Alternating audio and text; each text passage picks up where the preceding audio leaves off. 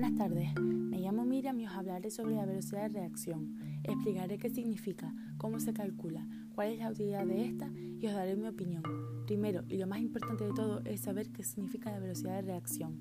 Esta se define como la cantidad de sustancia que se transforma en una determinada reacción por unidad de volumen y tiempo. Ahora os hablaré sobre cómo se calcula. Se relaciona el cambio en la concentración de reactivos o productos con el tiempo y se expresa en mol barra L por S. Su velocidad se establece midiendo la variación de la concentración de los reactivos o de los productos con el tiempo. La velocidad de reacción describe qué tan rápido se consumen los reactivos y se transforman los productos. Un ejemplo de las reacciones lentas sería la descomposición de una manzana y otro ejemplo de reacciones rápidas es sumergir sodio metálico en agua. Mi opinión de lo visto es que este tema me llama la atención ya que es curioso y divertido, pero lamentablemente las reacciones más brillantes y llamativas se deben de hacer en un laboratorio ya que son peligrosas y en casa no hay materiales que se necesitan. Espero que os haya gustado y os haya parecido interesante. Gracias.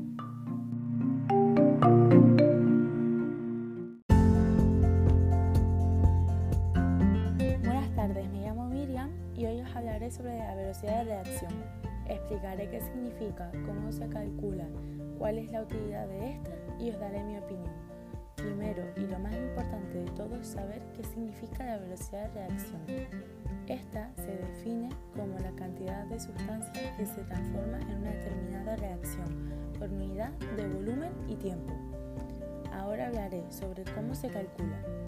Se relaciona el cambio en la concentración de reactivos o productos con el tiempo y se expresa en mol barra L por S.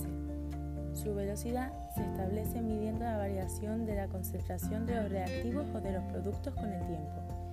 La velocidad de reacción describe qué tan rápido se consumen los reactivos y se forman los productos. Un ejemplo de las reacciones lentas sería la descomposición de una manzana y otro ejemplo de las reacciones rápidas es sumergir sodio metálico en agua.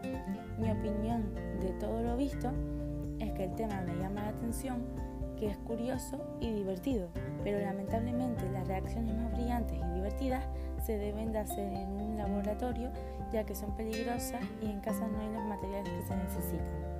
Espero que os haya gustado y os haya llamado la atención. Muchas gracias.